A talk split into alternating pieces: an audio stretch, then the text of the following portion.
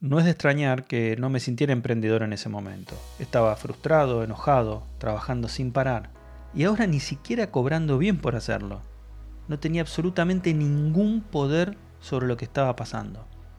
Y todo esto lo creé yo solito, un inexperto que creía saber. No puedo culpar a nadie más que a mí mismo, y aunque técnicamente era dueño de mi propio negocio, seguía teniendo la mentalidad de un empleado. ¿Cuál es la diferencia entre la mentalidad del empleado y la de un empresario? Soy Diego Galetti, ex empleado ejecutivo, como quieras llamarlo, convertido en dueño de mi propio emprendimiento. Sin embargo, años atrás no me animaba. Tenía las ganas, el deseo de emprender, pero me faltaban varias herramientas en mi baticinturón. Confianza, tiempo, dinero y algo de suerte también.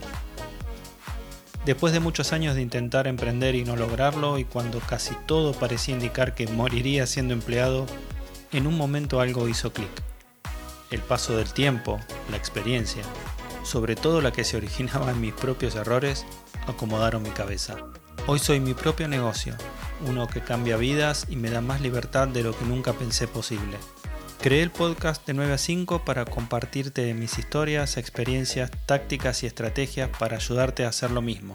Si ya sos emprendedor o alguien que pretende serlo, alguien que busca realizarse personal y profesionalmente, estás en el lugar y momento indicados. Vamos, acompáñame. El fin de semana pasado mi hija participó en una ceremonia religiosa de mucha importancia en la Catedral de Barcelona, Cataluña, en donde vivimos. Como recién hace solo un mes tomó su primera comunión, este era para ella un evento importante. En realidad es todo un acontecimiento en la ciudad misma, con desfile incluido, el cardenal hablando fuera de la iglesia, la gente reunida en plena calle. Se notaban los nervios de mi pequeña mientras revisaba su vestido y repasaba una y otra vez su peinado, y ahí pude estar, acompañando para bajar los nervios antes, disfrutando y tomando fotos durante, y comentando cada detalle después. Creo que vas entendiendo hacia dónde voy. Quiero ayudarte a que puedas emprender porque no tengo dudas que si lo haces tendrás muchas más oportunidades de tener tiempo para aquello que para vos es importante, tu familia, deportes, poder estar con tus amigos o viajar. Y todo eso trabajando de lo que te gusta, haciendo eso que te apasiona. De eso se trata de 9 a 5. Quiero hablarte a vos, que estás terminando el cole y no te decidís si comenzar tu propia aventura o en cambio buscar un empleo. También a vos, que ya sos empleado y no te animás a dar ese salto a lo desconocido. El leap of faith, un término muy utilizado en los países de habla inglesa. Y te hablo a vos también, que ya empezaste a emprender, pero todavía sentís como si aún estuvieras trabajando para otra persona. Vos que tal vez ya armaste tu empresa, tu SRL, SL, LLC, depende de dónde vivas, pero es lo mismo. O que tal vez seas autónomo y cobras a tus clientes por hora prestándoles un servicio o una consultoría, algo similar. Vos que si ya empezaste a emprender seguramente tendrás la agenda explotada de reuniones y sin dudas estarás ganando más dinero que cuando eras empleado. Y tal vez estés también jugando a ser feliz, compartiendo una foto en Instagram de tu laptop abierta con un latte impecable en una cafetería mínima y adorable en un pueblito italiano, trabajando en ese nuevo proyecto, demostrando o demostrándote lo genial que es emprender. Pero tus clientes, por muy buenos que sean, siguen teniendo un control sobre vos. Técnicamente sos el dueño de tu propio negocio, pero a pesar de eso sentís como si estuvieras trabajando para otra persona. Peor aún, ahora en vez de un jefe solo como ocurría antes, tenés varios. ¿Te sentís identificado? Si estás en esa etapa rara de tu negocio o si por momentos estás empezando a preguntarte si alguna vez lograrás experimentar esa libertad que el espíritu empresarial te puede traer, entonces querido amigo te pido que te quedes conmigo porque de eso se trata este primer episodio y el podcast de 9 a 5. Te compartiré mi experiencia en ese proceso de cambio, ese cambio mental que me permitió primero dejar mi empleo para pasar a emprender y aún sentirme empleado, hasta convertirme en un emprendedor de verdad. Ese cambio en mi vida, ese pivotar de mentalidad no fue de un día para el otro y no fue fácil. Pero hoy, hoy me siento libre. Libre para desarrollar mi creatividad, libre financieramente, libre para manejar mi tiempo, definiendo mis propias prioridades. Como te decía recién, tampoco es sencillo. La verdad es que si así lo fuera, lo haría todo el mundo. Se necesita un poco de trabajo mental para llegar allí, además del trabajo físico. Y si te está costando esa pelea, me parece que estaría bien que lo hablemos. Antes de entrar en más detalle, ¿te puedo pedir un favor?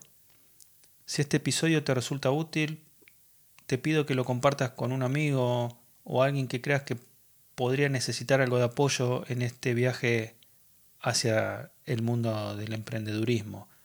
Mi misión es utilizar el podcast para ayudar a tantos emprendedores como sea posible y estaría muy agradecido si pudieras ayudarme con eso. Hace ya algunos años dejé mi último trabajo de 9 a 5. En realidad no era tan así, era de 8 a 4, pero creo que se entiende lo que quiero decir. La primera vez que tomé la decisión de salir a emprender por mi cuenta empecé con un, con un negocio basado en servicios, tenía 20 y algo de años y la empresa donde venía trabajando como empleado había quebrado y la verdad es que creía saber lo suficiente como para, para lanzarme solo. Ahora bien, no estoy criticando este periodo de mi vida profesional de ninguna forma. Creo que para mí fue esencial para cerrar la brecha entre ser un empleado y comenzar a emprender como lo estoy haciendo hoy. Pero te voy a ser sincero, esta época como autónomo fue realmente difícil porque mis clientes tenían expectativas extremadamente poco realistas y a veces plazos incumplibles. Lo que es peor, me faltaba una parte fundamental, una herramienta indispensable. Yo creía que sabía, y sabía, sí, sabía de tecnología, de programas, de muchas cosas, pero de la parte financiera, cero. Algunos clientes me contrataban, pero al poco tiempo tenían dificultad para pagarme y me comenzaban a poner excusas o a retrasarse en las obligaciones. Otros directamente me estafaban clase tras clase o servicio tras servicio. Y yo seguía, porque bueno, ya me pagarían y pensaba que si dejaba de atenderlos jamás cobraría el trabajo que ya les había hecho. Entonces empecé a entender que me estaba comportando igual que en mi trabajo anterior, el de empleado, aceptando hacer cosas a veces imposibles, cosas que no me gustaban, esforzándome más y sacrificando mi propia felicidad por la de otros. No es de extrañar que no me sintiera emprendedor en ese momento. Estaba frustrado, enojado, trabajando sin parar, y ahora ni siquiera cobrando bien por hacerlo. No tenía absolutamente ningún poder sobre lo que estaba pasando. Y todo esto lo creé yo solito, un inexperto que creía saber. No puedo culpar a nadie más que a mí mismo, y aunque técnicamente era dueño de mi propio negocio, seguía teniendo la mentalidad de un empleado. ¿Cuál es la diferencia entre la mentalidad del empleado y la de un empresario? Qué pregunta, ¿no? Según mi experiencia al trabajar para otra persona, hay momentos en que te la pasás pidiendo permiso para todo, en donde preguntas y esperás que te digan qué hacer. Porque es tu jefe el que manda, o tu cliente, no vos. ¿Querés que haga esto? me tocan pronto las vacaciones, ¿te parece bien que me tome estas fechas? Hay otra persona a cargo, es otro el que conduce, el que maneja, el que guía, y no vos.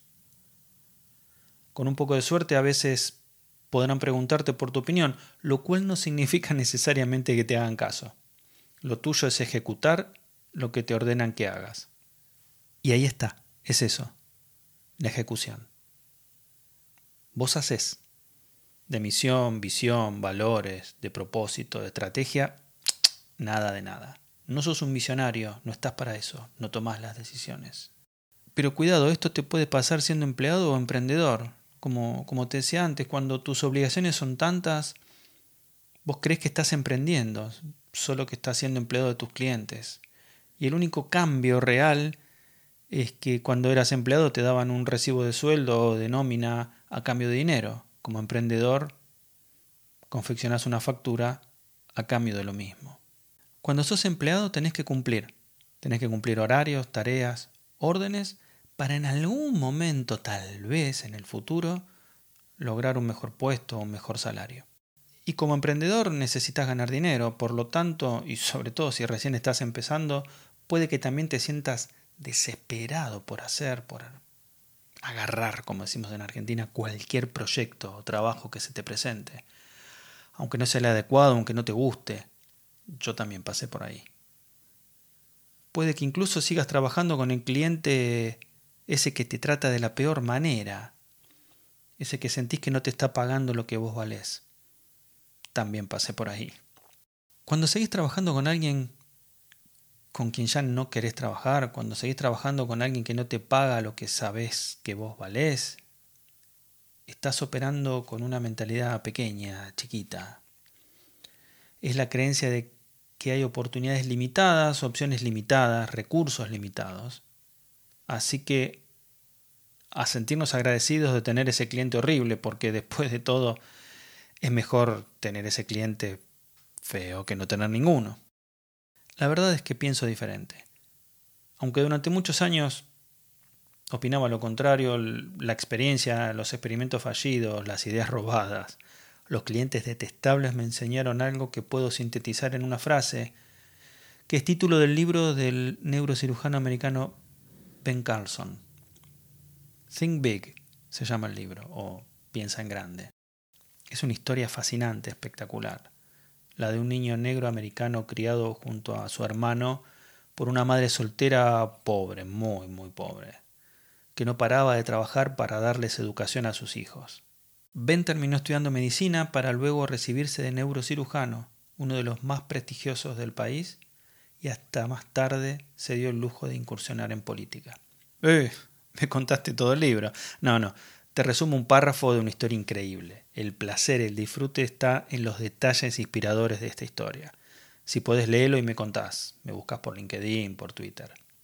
Lo que quiero transmitirte es que para pensar te cuesta lo mismo, pensar en algo pequeño, cómo me quedo con este cliente feo, porque por lo menos me paga o es el único que tengo. Pero también el esfuerzo es similar para imaginar metas mayores.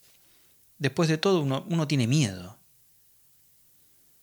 Y el miedo está ahí, está agazapado junto con la depresión o el desgano, esperando. ¿Y si pierdo todo? ¿Y si mis competidores me roban los pocos clientes que tengo? El riesgo de esta manera de pensar es que te podés caer, como te contaba recién, deprimido, con miedo, o peor aún, ponerte ferozmente competitivo sin importarte pisotear a la competencia.